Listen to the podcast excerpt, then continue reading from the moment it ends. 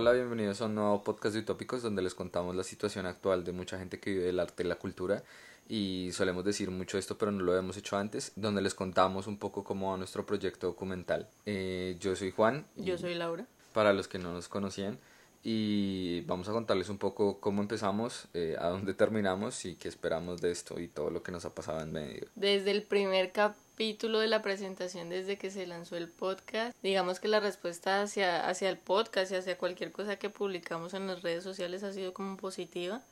Eh, como un apoyo que no esperábamos y no sé, siento que nos movimos mucho, digamos como entre artistas, Mm. porque no, digamos hacíamos una entrevista con alguien y otras dos personas se sumaban más de que se les, les había interesado el resto y cosas así, entonces es como bonito como el proyecto está empezando a crecer bastante.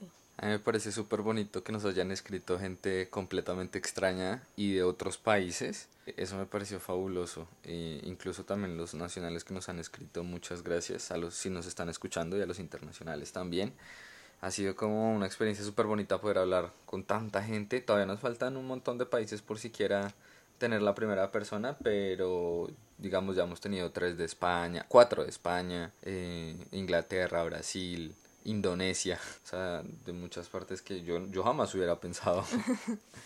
Sí, ¿no? Eh, pues no sé, ha sido, como ya lo dijiste, ha sido bonito y más como impactante el hecho de que eh, pues nosotros estamos publicitando en Facebook para, Pero con muy poca plata. para como que las personas nos encuentren y nos han encontrado. O sea, de las dos cosas que hemos hecho ya han sido tres personas que hemos entrevistado y que nos han dicho que les interesa el resto del proyecto. De resto, ¿cuatro? Mañana es la cuarta. De resto han sido personas que han llegado solitas, pues solita entre comillas porque son amigos de personas que ya hemos entrevistado y que les parece bonito el documental y todo lo que estamos haciendo, entonces es, es chévere que, que te resalten el trabajo que estás haciendo. Aunque yo he estado como pensando mucho en el proceso de hacer utópicos porque empezó la serie, los que han visto el tráiler eh, es un poco dramático porque de verdad este proyecto ha estado más cascado que quién sabe qué. Eh, empezamos el proyecto haciendo una serie, nos encerramos, depresión, luego reinvención, luego en la reinvención todo sale mal. hemos hecho unas seis o siete entrevistas que han quedado, o sea, que no las hemos podido sacar al aire, nos ha tocado rehacer varias, a la gente que nos ha vuelto a apoyar, muchas gracias y qué pena la molestia. Entonces es un proceso continuo de ir enfrentando cómo se nos van presentando, o sea, cada vez una cosa nueva mala. Yo no sé este año qué tiene, pero como que todo lo malo es lo que nos Mm. espera. En estos momentos, cuando estamos grabando este podcast, no sé la fecha, pero estamos en mayo. eh, 19. No tenemos computador en el que editar, tenemos que sacar el primer episodio y también necesitamos editar los podcasts y no tenemos computadores para trabajar. En este momento estamos viendo el computador Y dice en reparación automática. está dañado, sí, ¿no? Eh, es, es, es, es chistoso de que, de que digamos como que no, eh, súper chévere que las personas vengan, todo eso, pero detrás de toda esa felicidad hay dolor absoluto, porque todo nos sale mal, eh, nos salen mal las entrevistas, nos salen mal los equipos, ¿qué más nos ha salido mal? El tráiler, el tráiler fue una cosa... Uy, el tráiler a mí me Lucha. ocasionó de todo eso fue, no, casi nos morimos sacando ese tráiler porque pero por eso nos pasa por colombianos por hacer toda última hora, porque nosotros empezamos a editar el tráiler dos días antes de que saliera. Yo empecé a hacer las ilustraciones como un mes antes, pero las digitalicé y las dejé ahí. Luego la animación me tomó otro día entero. em, la edición del material eh, la hicimos como a la vez minuciosa y a la vez des- descuidada. O sea, éramos, eh, escogíamos un clip entre comillas random y, o sea, curiosamente el destino nos ha ayudado a que le encontremos sentido y quedó algo supremamente chévere que no esperábamos. O sea, ustedes lo ven y dicen, uh, esto tiene mucho sentido, se tardaron un resto en hacerlo, pero en realidad fue coger pedacitos que teníamos que nos parecieron súper interesantes y ponerlos ahí y ver cómo funcionaba y funcionó re bien. Salvo dos puntos, el de la señora que dice la situación económica de los artistas y el de Juliana, el final del documental de qué es lo que queríamos proponer un poco con nuestro proyecto, que es resaltar y tratar de visibilizar porque sí somos importantes. Esos ya los teníamos guionizados y qué tales. El resto sí fue un Frankenstein ahí que se fue armando como salió, pero con un sentido súper bonito y cuando lo configuramos ya en la línea de tiempo fue como, guau, sí, quedó súper bonito. Pero se exportó unas cinco veces, eh, de los cuales cinco quedaron mal.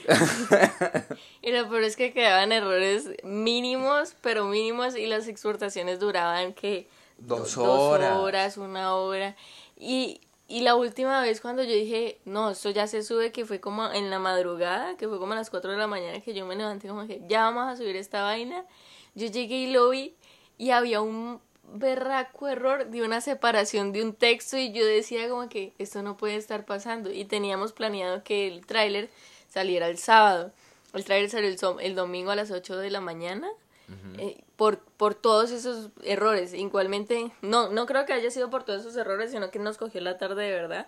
Haciendo, nosotros ya teníamos planeado que supuestamente iba a salir a las diez y media. No. Hubiera pasado eso si no, si no se hubiera desconectado el computador dañado y hubiera borrado todo el final. y tocó volver a empezar. y ya eran las 11 y no sacábamos eso y yo le decía a Juan, ya pasamos nuestro deadline, no va a salir esto. Y Juan entrando en pánico y, y, y pues no salió. Es que era lo más lógico porque no podían recibir ustedes un, un tráiler a las 12 de la noche. Pues sí, ¿no? Lógicas. Yo me levanté a las 7 y media de la mañana a subirlo y a publicarlo. Ya como había quedado después de que tú lo pusiste a las 4 de la mañana. Ese render fue, uff, lo sufrimos demasiado. Esperemos que el primer capítulo queríamos empezar esta semana a editar, pero no tenemos computadores, así que quién sabe cómo nos va a ir con esa edición de ese capítulo. Esta situación ha sido compleja, yo creo que para todo el mundo. Yo creo que, que es, es bien chistosa de que estemos tratando de no entrar en pánico en esta cuarentena, nuestros proyectos nos hagan entrar en pánico obligatoriamente. Sí, porque vea, eh, estábamos hablando hace ayer, estábamos hablando con alguien de una emisora acá nacional de Radiónica y nos estaba, o sea, le, contamos un poco todo lo que pasó, nos decía, no, todo bien, no se preocupen, no hay problema. Obvio a mí ya se me estaba cayendo la cara de vergüenza, yo me estaba muriendo mientras le decía eso. Eh, después ya la conversación fluyó, grabamos la entrevista súper bien, nos tocó cambiar el programa de grabación porque se dañó, de alguna manera y ya no grababa, entonces cambiamos a otro y adivinen qué, sí grabó, pero grabó solo la mitad de la entrevista, eh, que el otro, la otra mitad, gracias a Dios, teníamos un backup en Audition, pero resulta y pasa que el computador se dañó y, y teníamos otras tres entrevistas que habíamos hecho sin pasar. Y esperamos que por favor si alguien nos escucha. Que nos prendan una velita. Entonces, eh, el proyecto va lento pero seguro. Muchos golpes, hemos recibido muchos golpes. Pero ha sido una experiencia maravillosa. Sí, la verdad sí. Así yo me estuviera literalmente muriendo, yo estaría siguiendo disfrutando de hacer utópicos porque es una oportunidad única en la vida de hacer registro y memoria histórica y a la vez como catarsis esa es la palabra. y lo, Espérese, no he terminado, déjeme devolver la idea para poderla recordar. otra vez. Hacer utópicos es como una catarsis porque todo lo malo que nos pasa eh, nos motiva un poco a seguir trabajando porque después cuando vemos el trabajo final es como, uff, es súper bonito y vale mucho la pena, pero a la vez ya cuando uno está tan cascado a veces es momento de sentarse y yo creo que en estos momentos estamos así, ¿no? Como tan cascados que estamos en pausa por un momento para después retomar. Sí, no, o sea, nosotros siempre tomamos cualquier error como, como un chiste porque no vemos de otra manera tomarlo. O sea, en este, en este momento estamos como que riéndonos del computador a ver si con risas se, se alegra y se arregla. Entonces, eh, no sé, yo creo que eso es una de los, de los, de las cosas chéveres de, de, del trabajo. También yo creo que nos motiva mucho el hecho de, de tener tan bonitas respuestas. Hoy apenas leímos los comentarios de los de YouTube y fue súper bonito todo. Gracias a los que nos escuchen y nos hayan comentado. Si quieren ir a dejarnos comentarios, solamente busquen en YouTube de Tiempos Utópicos y ahí les sale el tráiler. Sí, y, y siempre las personas que publican las historias de nosotros, es súper bonito todo el apoyo que tenemos de, de las personas. Entonces, no sé, eso es, eso es como que nos alivia ese dolor que tenemos y... Porque le da un poco, eh, digamos, hablábamos con Diego y le pregunté cómo que le había parecido el tráiler, él dijo como que él no quería dar su posición frente a una, eh, ¿cómo se llamaba? Carta de intención, una intención de hacer algo. Porque el tráiler sí podía ser muy bonito, pero el producto final puede que no quede tan perfecto.